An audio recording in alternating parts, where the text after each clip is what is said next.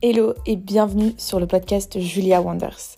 Je suis Julia Cantaradjou, j'ai 23 ans et ma mission dans la vie, c'est d'inspirer les gens à oser réaliser leurs rêves, à oser mener une vie qui les inspire.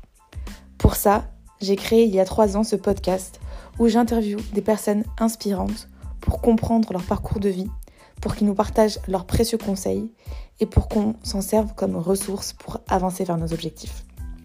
À côté de ça, je suis également conférencière.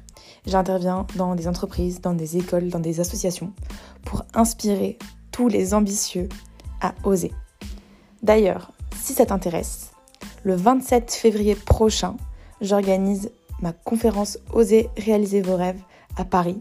C'est déjà la cinquième édition de cette conférence et plus de 120 personnes ont déjà été inspirées à réaliser leurs rêves. Donc si tu veux nous rejoindre, ça se passe à 20h dans le 12e arrondissement à Bercy. Si tu veux prendre ta place, je te mets le lien dans la description de cet épisode. Mais pour l'heure, place au podcast. Bonjour à toutes et à tous, je suis hyper contente de vous retrouver pour un épisode de podcast solo. Chaque semaine, je reçois environ 5-7 messages de personnes qui me demandent Julia, comment on fait pour faire des conférences? Comment tu fais pour trouver des clients? J'aimerais beaucoup me lancer dans le milieu des conférences aussi. Est-ce que tu as des conseils pour moi?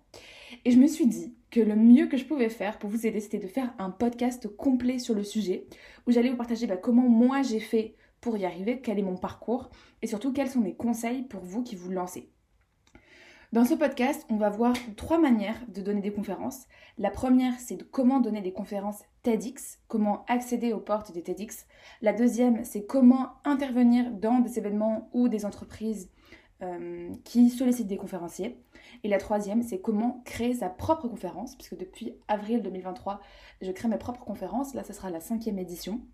J'ai contribué aussi à organiser plusieurs séminaires, donc je vous partagerai mon retour d'expérience sur le sujet et euh, quels sont les bénéfices de chacun des trois méthodes en fonction de vos objectifs.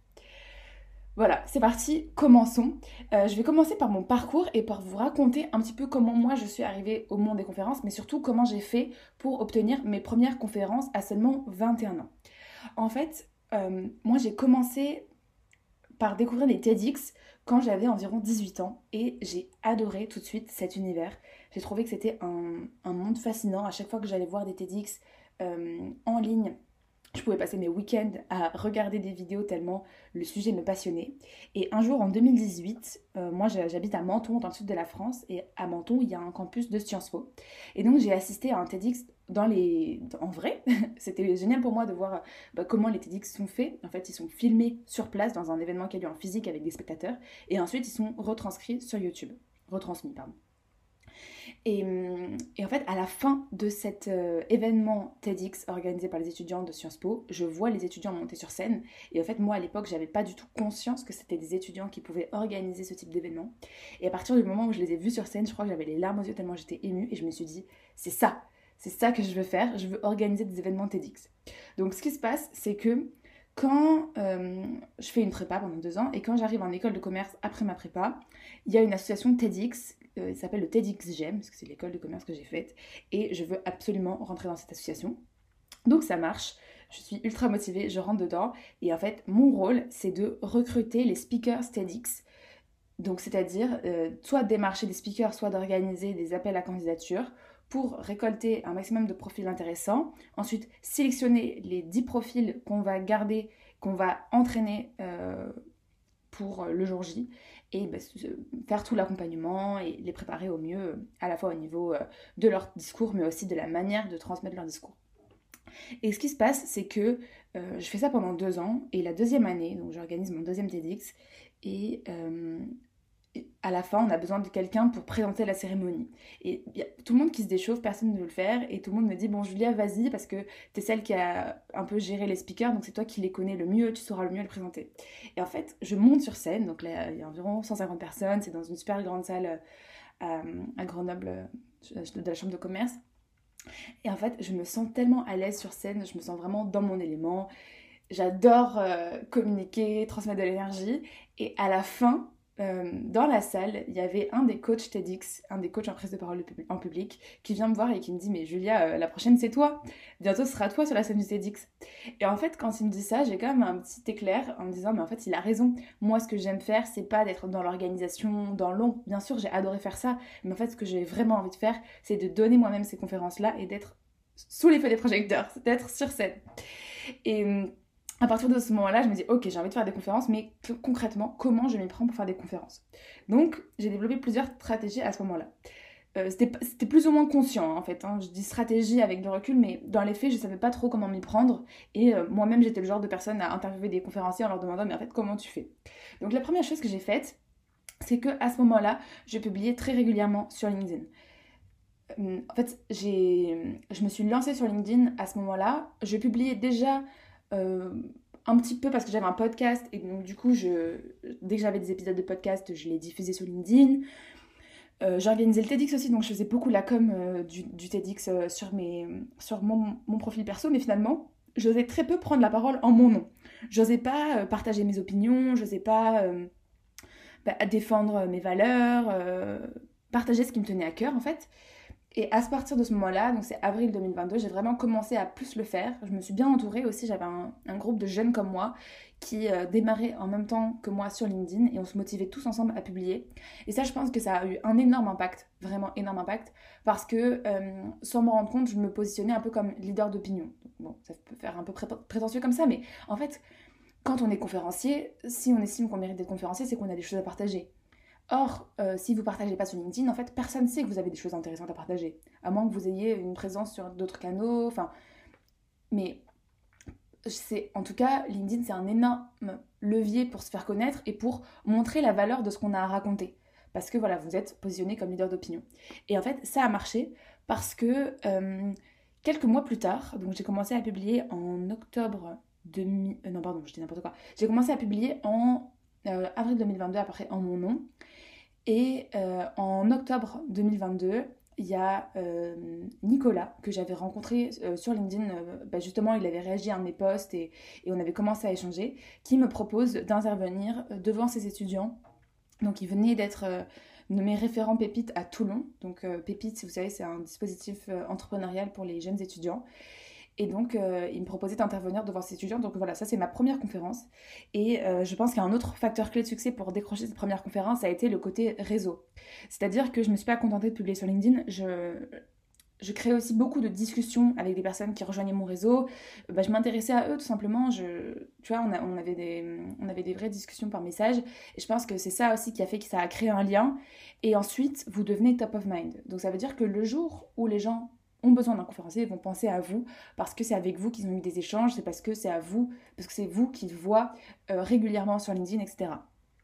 Et en fait, au bout de 2-3 conférences, ce qui a changé, c'est aussi que j'ai mis le mot conférencière dans ma bio LinkedIn. Alors là, je me sentais comme un énorme imposteur. Je me disais, mais Julia, pour qui tu te prends? Mais en fait, mine de rien, ça a eu un énorme impact parce que au moins les gens m'associent au fait d'être conférencière. Et euh, autre chose que j'ai faite, c'est que j'ai publié énormément de photos de moi avec un micro dans la main. Et ça, je sais pas à quel point ça a joué, mais moi je pense que ça a beaucoup joué. C'est que euh, dans la tête des gens, j'ancre Julia conférencière, Julia prise de parole, etc. Et euh, je clarifie de façon très importante le fait que je prends la parole en public et que les gens peuvent me solliciter pour ça. Deuxième chose que j'ai mise en place à ce moment-là, pareil de façon plus ou moins inconsciente, c'est que en avril 2023, non pardon, en avril 2022, euh, je rencontre sur LinkedIn quelqu'un qui s'appelle Samuel Durand et en fait je me rends compte qu'on a fait la même école de commerce et qu'il est conférencier sur le futur du travail. Et ça me fascine parce que je me dis, ok, c'est génial, on a fait la même école, et lui, il n'a pas du tout fait le parcours traditionnel. Je euh, je sais pas si vous savez, mais en école de commerce, il y a beaucoup de gens qui se dirigent vers des filières un peu conseil, RH, euh, finance. c'est très rare de voir des profils conférenciers. Et donc du coup, je, saute sur l'occasion, je le contacte, euh, bien sûr en jouant sur le fait qu'on est euh, tous les deux dans la même école de commerce, et je lui propose, s'il est d'accord, que je l'interviewe sur mon podcast Julien Mondeur, celui que vous êtes en train d'écouter. Et donc il accepte, et à la fin, donc déjà ça se passe trop bien, l'enregistrement se passe super bien, et à la fin il me dit, Julia, qu'est-ce que tu vas faire l'année prochaine? Enfin, c'est quoi tes projets dans les futurs mois? Et je lui dis, bah écoute, j'en sais rien. moi j'avais prévu de faire une année de césure, pour euh, entreprendre justement. J'avais envie de, d'entreprendre, de faire des conférences, etc. Mais en fait, j'avais aucune idée de comment m'y prendre. Et donc Samuel me dit, bah écoute, euh, est-ce que euh, ça te plairait de bosser avec moi? D'être un peu mon bras droit. Et là, il me dit, j'ai plein de projets sous le coude que j'ai envie de lancer, euh, parce que Samuel, c'est vraiment un multipassionné, donc il fait des conférences, mais à côté, il a toujours mille projets sur le feu.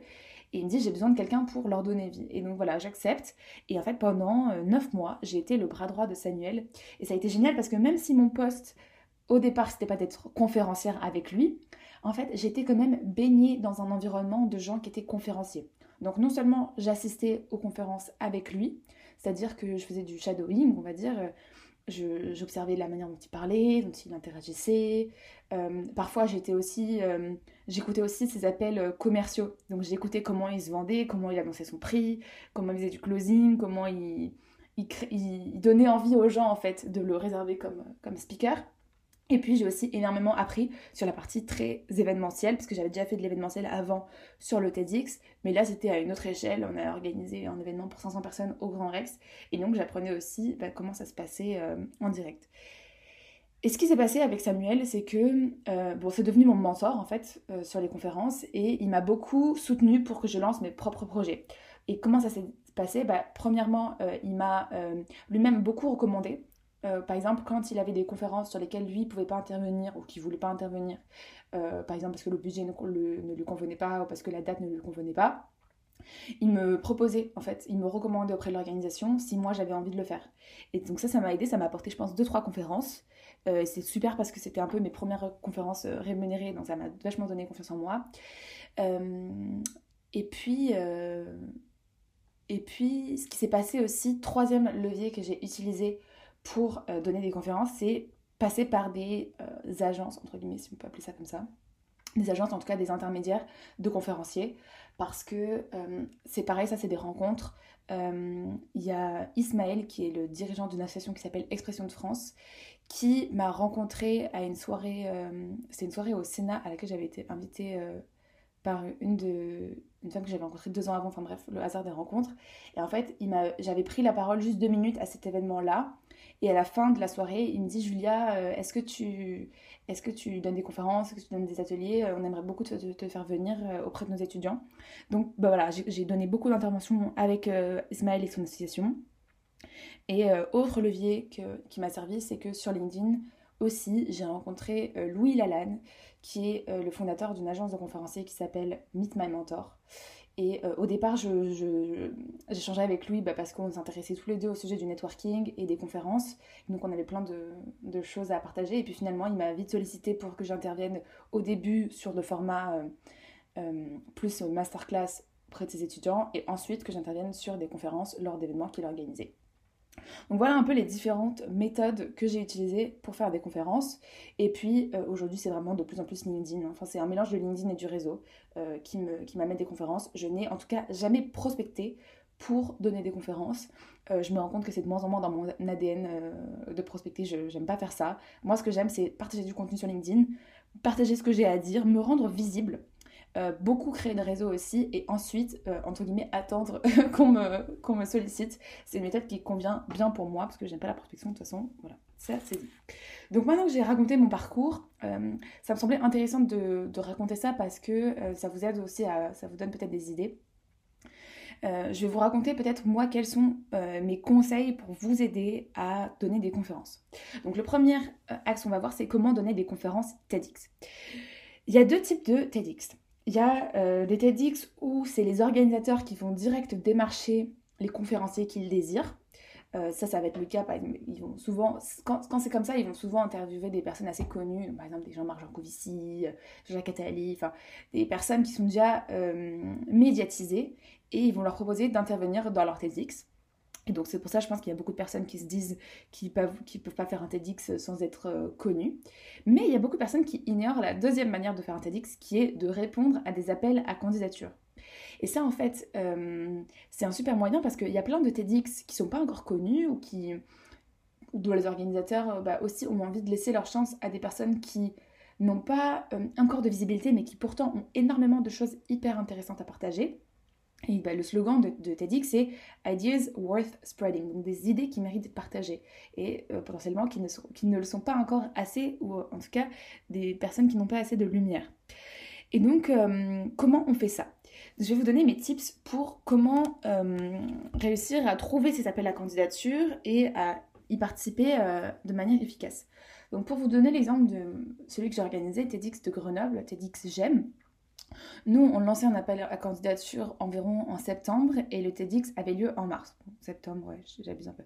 De septembre à novembre, on va dire c'était appel à candidature. Et donc, en fait, c'était un Google Form où il y avait euh, une dizaine de questions. Donc, euh, ben, euh, sur quel sujet est-ce que vous aimeriez partager Racontez-nous pourquoi vous êtes la bonne personne pour partager sur ce sujet-là. Est-ce que vous avez déjà donné des conférences? En quoi est-ce que votre sujet est dans le thème du TEDx de cette année? Euh, voilà un petit peu le, genre de questions qu'on pouvait poser euh, dans le parcours.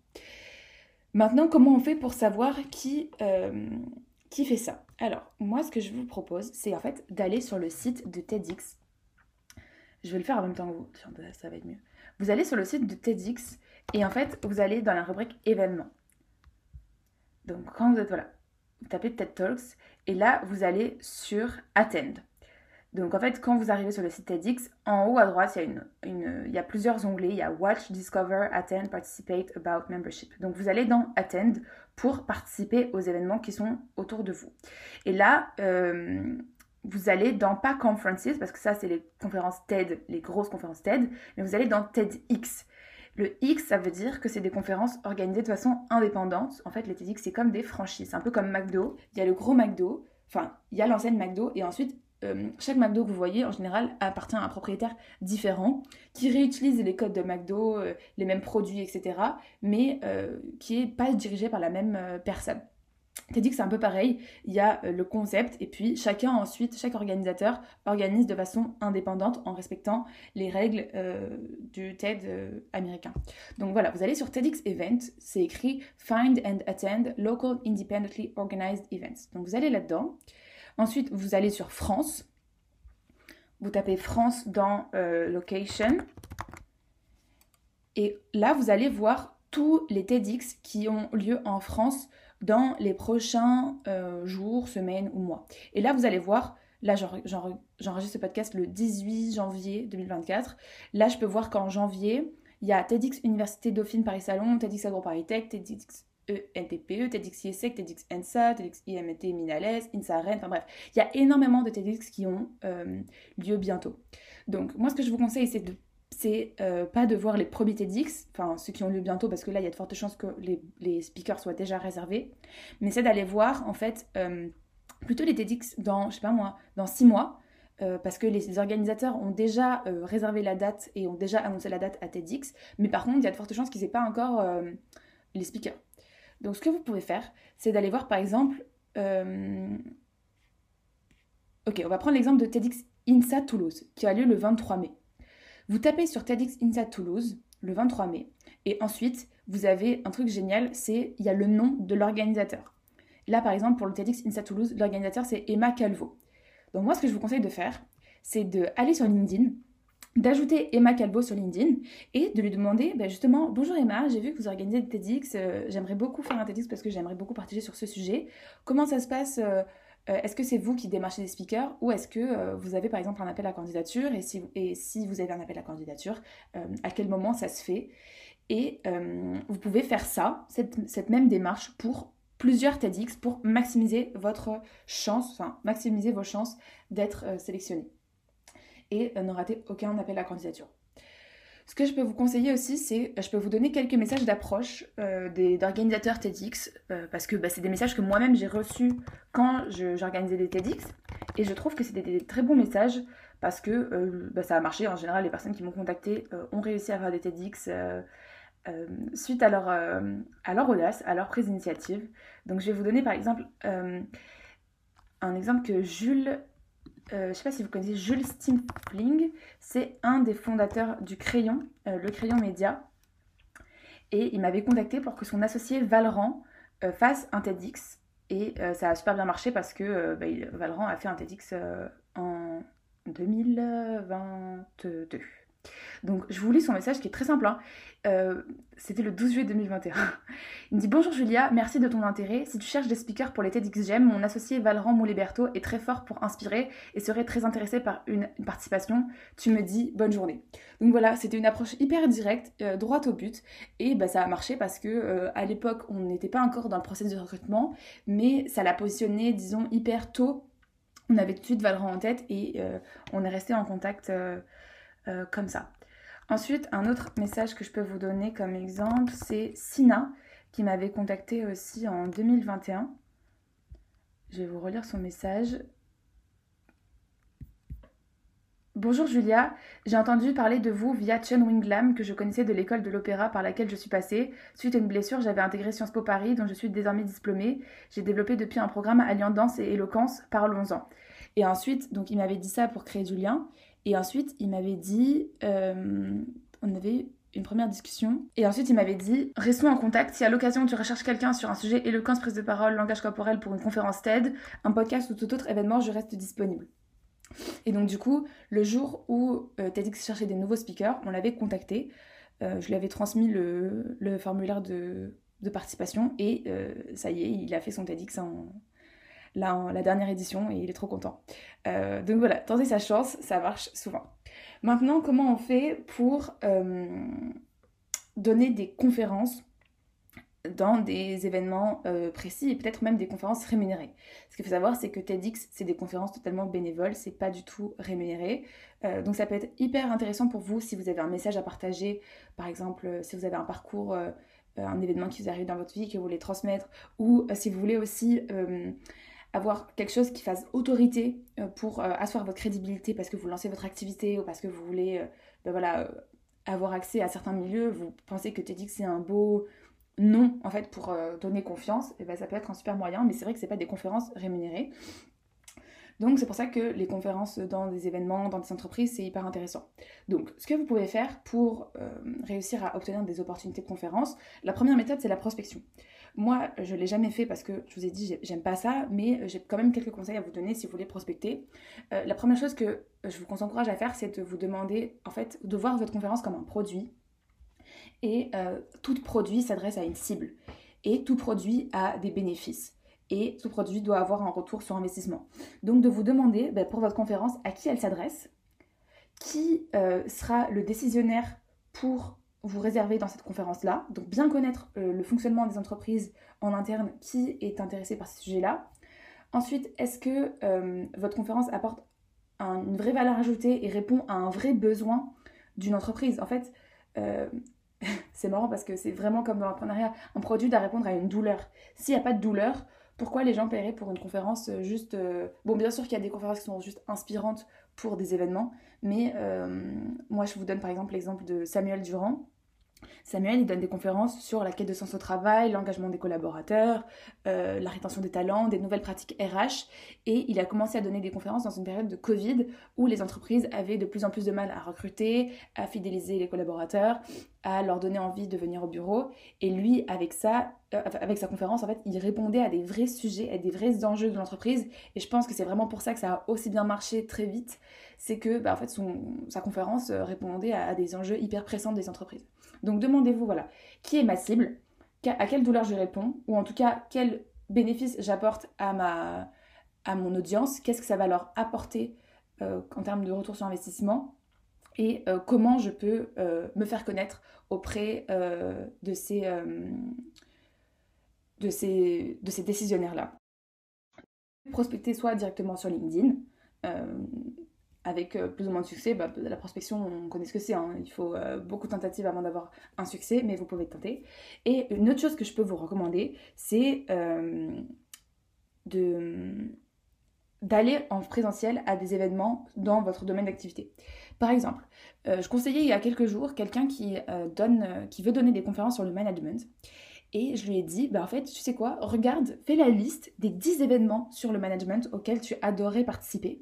Donc tu fais la liste de tous les sommets sur le management, sommets sur le leadership, euh, etc. Et pour chaque, pour chaque événement, tu regardes qui est l'organisateur.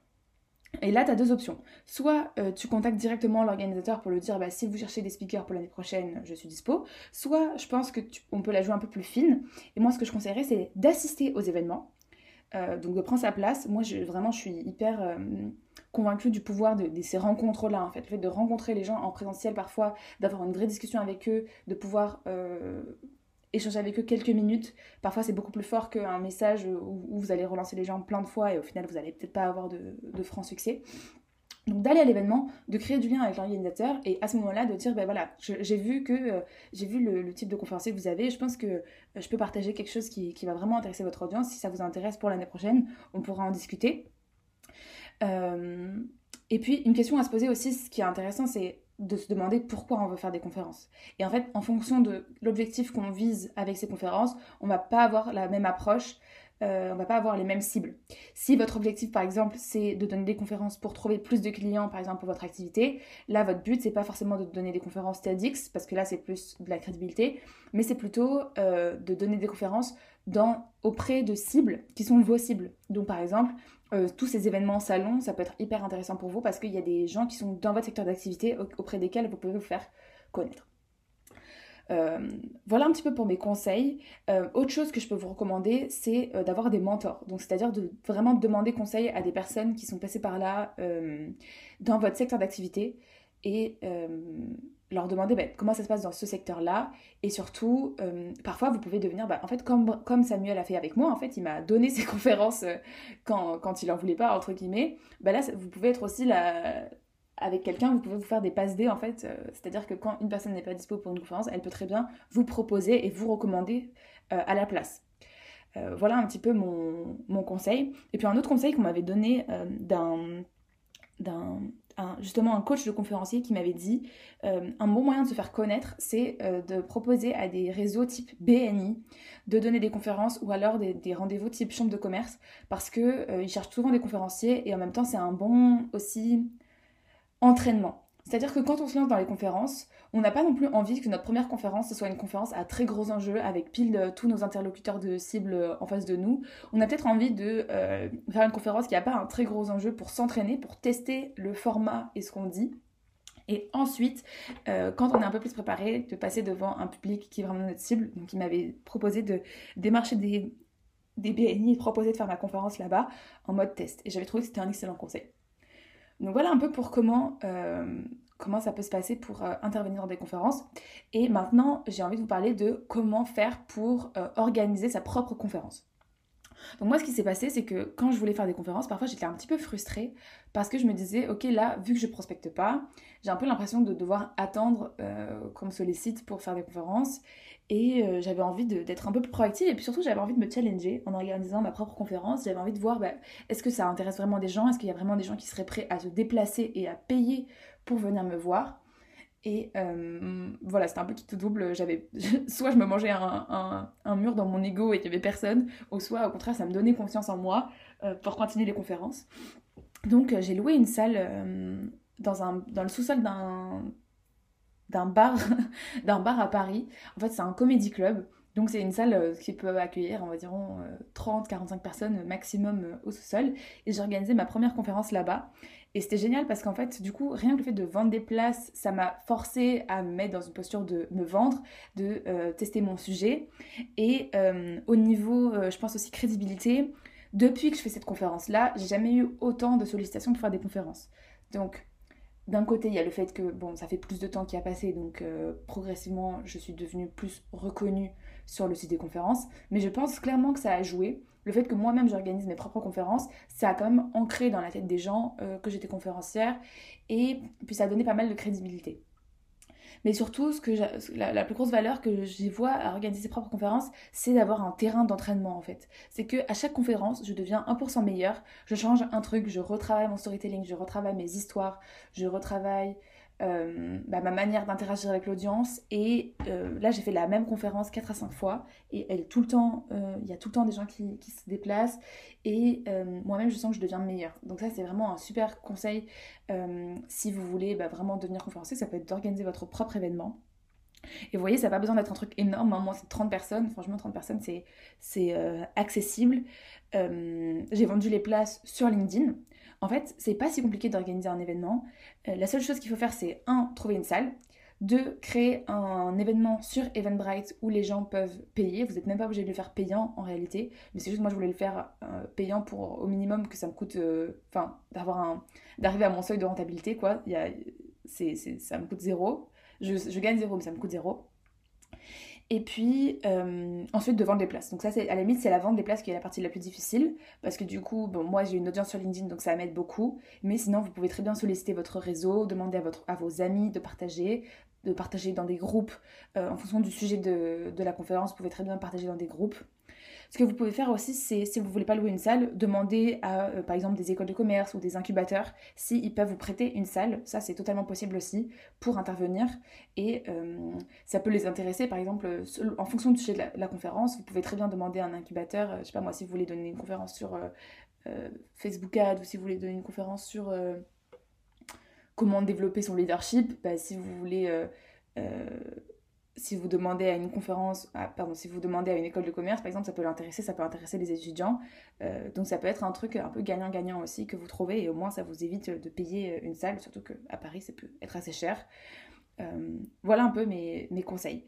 Après, pour ce qui est de la préparation en elle-même de la conférence, euh, et donc comment on prépare ces sujets, moi ce que je vous conseille, c'est surtout, surtout, surtout de ne pas apprendre par cœur, de ne pas tout scripter. Moi ce que j'ai fait pour ma conférence, en fait, c'est que j'ai préparé mon entrée en matière, par où je voulais commencer et par où je voulais terminer. Ça, c'était un conseil d'un conférencier. C'était prépare bien comment tu vas rentrer sur scène et comment tu vas partir. Parce que finalement, c'est ce que les gens retiennent le plus c'est le début et la fin. Et après, le milieu, bon, je dis pas qu'ils retiennent pas, mais euh, on va dire c'est vraiment ça qui va rester dans leur esprit c'est le début et la fin. Et par contre, ce que je me suis fait, c'est que je me suis fait comme un plan détaillé de ma conférence. Donc, je l'ai faite en trois parties. Euh, donc, j'ai posé sur papier grand 1, grand 2, grand 3. Et après, pour chaque partie, euh, je voulais dire quel conseil j'ai envie de partager, quelle anecdote j'ai envie de partager et quel exercice j'ai envie de partager. Donc je l'ai organisé comme ça. Et c'est une conférence très interactive où il y a beaucoup aussi de travail d'introspection, il y a beaucoup de travail d'écriture. Et euh, je me suis aussi posé les questions quelle interaction j'ai envie de créer avec le public à chaque partie? Ça, c'est un truc que j'ai compris assez vite, c'est que bon, j'avais pas envie de faire des conférences où c'est moi qui parlais toute seule pendant deux heures, j'avais envie de faire des conférences où le public était vraiment acteur.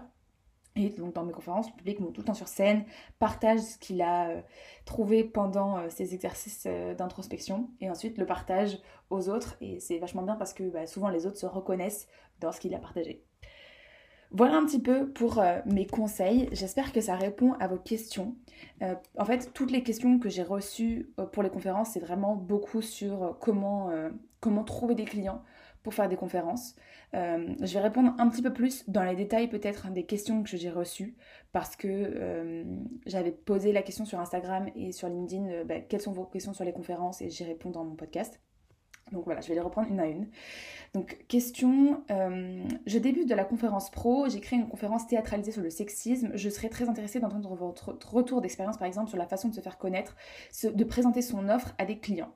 Euh, et donc du coup, pour se faire connaître, bon, je dirais LinkedIn, je dirais aussi euh, regarder dans son réseau qui on a, euh, qui peut être notre prescripteur, qui peut nous recommander à des gens qui seraient intéressés par ce type de conférence-là. C'est vraiment hyper important de solliciter son réseau parce que une recommandation du réseau, ça vaut tellement plus que si nous-mêmes on allait toquer à une porte en mode bonjour, écoutez-moi, j'ai des choses intéressantes à dire. Donc voilà, si dans notre réseau on a des personnes qui connaissent, je sais pas moi, dans ce sujet-là, ça peut être des directeurs pour le... Souvent dans les entreprises, il y a des chaires sur euh, euh, Pardon, sur le leadership féminin, sur l'égalité homme-femme, sur ces sujets-là. Donc c'est sûrement ces personnes-là qui seraient décisionnaires. Et donc de voir dans son réseau qui peut nous mettre en relation avec ces personnes-là. Ensuite, pour présenter son offre, bah, je dirais de vraiment parler sur les... Enfin, comprendre en fait bien les bénéfices... Enfin, comprendre ce que l'entreprise a besoin. Et pour ça, euh, ce qui peut être intéressant, c'est soit de faire une vraie étude de, terrain, enfin en fait d'interviewer euh, des DRH ou des, cibles, ou pas forcément des DRH, mais en tout cas des personnes qui sont responsables de ces sujets dans les entreprises, et de demander ben, quel est leur plus gros enjeu dans l'entreprise lié à ces sujets du sexisme par exemple, et en fait de montrer que la conférence sur le sexisme va vraiment apporter quelque chose et va répondre à un besoin de l'entreprise. Euh, voilà un petit peu mes retours d'expérience. Ensuite, deuxième question. mon idée, enfin, la question c'est j'ai l'impression que c'est plutôt les organisateurs qui sollicitent des influenceurs sur des conférences. Ben, là, du coup, c'est ce que je disais tout à l'heure pour le TEDx, c'est que vraiment, il y, a, deux types. Il y a soit des conférences où en effet ils vont beaucoup interviewer des influenceurs parce qu'ils ont une visibilité, parce qu'ils vont ramener du monde à l'événement, parce que, enfin, non seulement ils vont ramener du monde à l'événement euh, en partageant l'événement, mais aussi parce que bah, la tête d'affiche ça donne envie à des gens de venir. Mais euh, c'est pas du tout le cas euh, tout le temps. Enfin, vraiment, faut pas se mettre une croyance limitante par rapport à ça. les conférences, en vrai, je pense que c'est accessible même si on n'est pas influenceur. Enfin, même j'en suis certaine. L'important, c'est d'avoir une expertise à partager et que les gens qui vous sollicite et conscience de la valeur que vous ayez à partager. Et pour ça, bah, LinkedIn, c'est génial parce que vous pouvez justement euh, prendre la parole sur un sujet et montrer en fait à quel point euh, vous êtes euh, leader d'opinion sur ce sujet-là. Autre question, comment trouver les clients? Est-ce que tu passes par des agents? Quelle est ta méthode? Donc, j'ai partagé un peu ma, méthode, comment j'avais fait.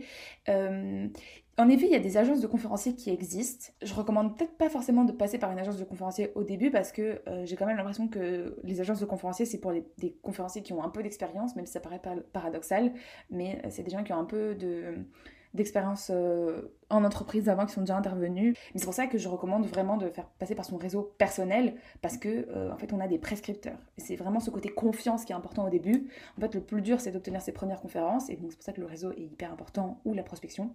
Et ensuite, peut-être une fois qu'on a un peu plus d'expérience, c'est vrai que ça peut être très intéressant de passer par des agences euh, une fois qu'on a un peu plus de, preuves et, de et un, CV entre guillemets de conférencier et ça va plus vite. D'autres questions que j'ai reçues qui sont hyper intéressantes, c'est sur comment savoir que c'est le bon moment pour se lancer et créer sa propre conférence. Euh, j'ai adoré cette question parce que euh, euh, je trouve que la problématique du bon moment dans l'entrepreneuriat, elle revient souvent. Et ce que je me dis maintenant, c'est qu'il n'y a pas vraiment de bon moment. Le bon moment, je dirais qu'en fait, c'est quand on a envie de le faire et quand on a un minimum de temps à dédier à ça. Et c'est à peu près tout.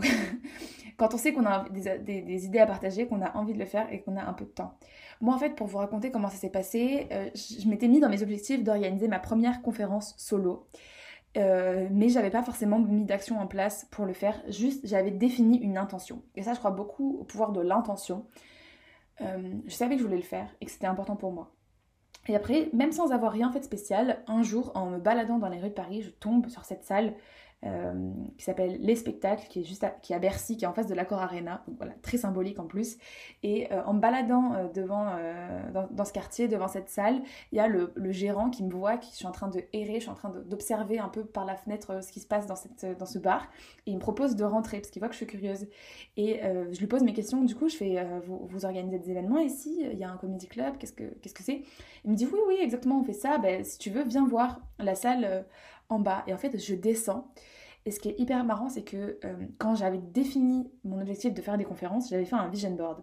Et j'avais mis en fond d'écran euh, de mon ordi une salle, une petite salle de conférence avec un micro et des petites personnes en fond flou. Mais vous voyez, on voit que c'est une petite salle environ 50-100 personnes. Et en fait, quand j'arrive dans cette salle, je me dis, oh là là, c'est la, c'est la photo de mon vision board. Et en fait, c'est là où je me suis dit, ok, c'est le bon moment, c'est maintenant que je dois me lancer. Euh, et ce qui est marrant, c'est que au début, je parle au, propriétaire du, lieu et je lui dis bah ok merci beaucoup pour les informations, euh, je reviendrai quand je suis prête euh, ou dans quelques mois. Et en fait, lui, ça se voit qu'il s'intéressait beaucoup au développement personnel. Et en fait, il me challenge. Et il me dit bah, Pourquoi tu veux le faire dans six mois Fais-le dans un mois. Et là, en fait, je me dis Oh là là, mais je suis pas prête.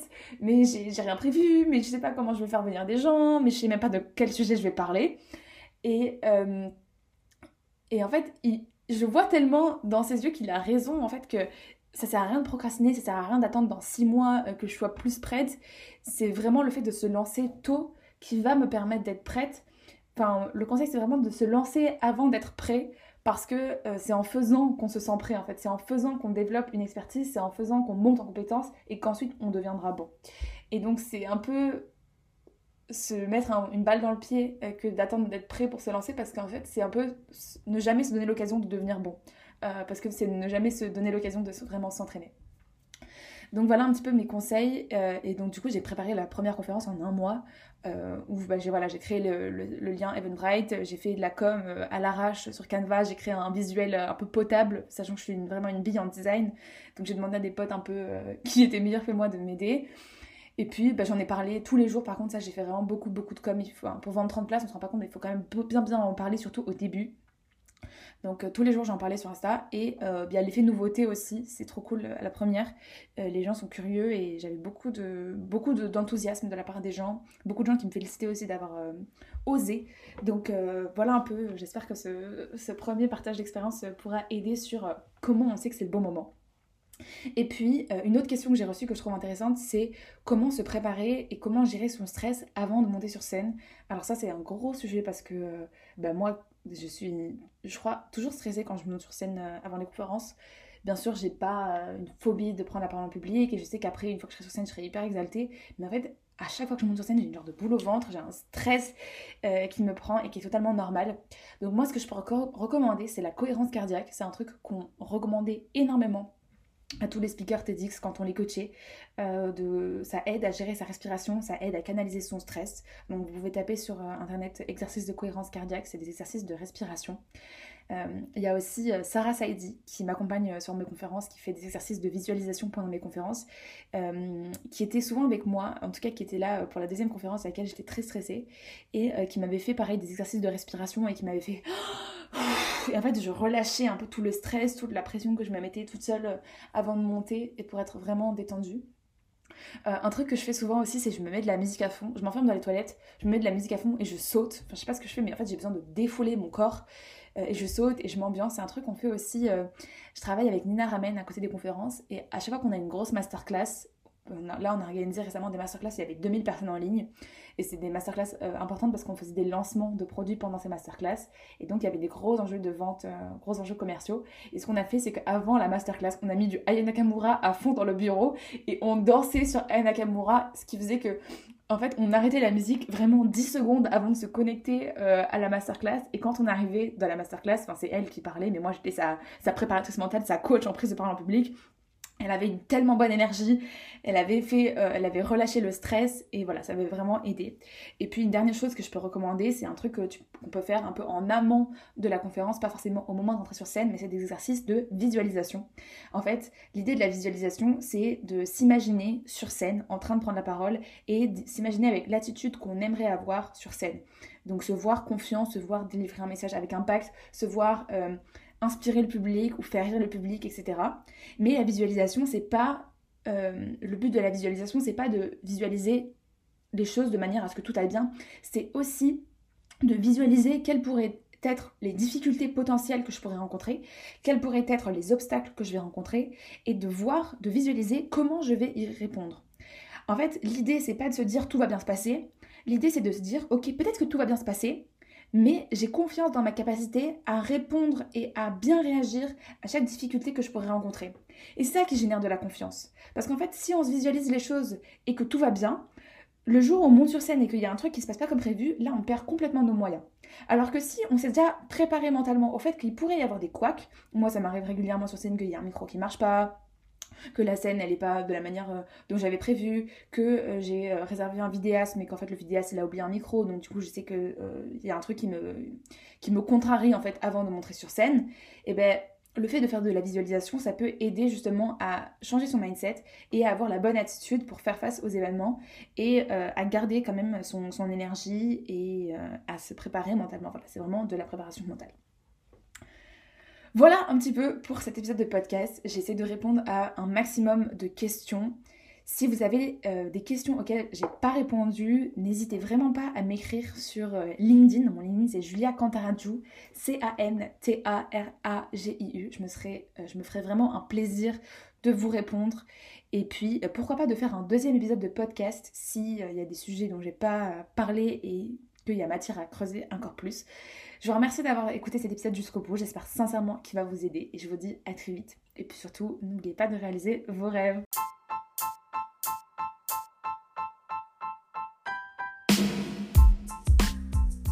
Merci à tous d'avoir écouté cet épisode jusqu'au bout. J'espère sincèrement qu'il vous a plu, qu'il vous a inspiré, peut-être qu'il vous a aidé avec une petite phrase qui a résonné chez vous. Si cet épisode vous plaît, le meilleur moyen que vous ayez pour me le faire savoir, c'est de m'envoyer un petit message sur LinkedIn ou sur Instagram. Ça veut dire énormément pour moi, car le podcast c'est beaucoup de travail, mais quand je lis vos messages, ça me donne une énergie juste de dingue pour continuer. Vous pouvez également laisser un avis 5 étoiles sur Apple Podcast ou sur Spotify. Ça aide énormément le podcast à être mieux référencé et à permettre à plein d'autres personnes de le découvrir pour elles aussi oser réaliser leurs rêves. On se retrouve dans deux semaines pour un nouvel épisode de podcast et d'ici là, osez réaliser vos rêves.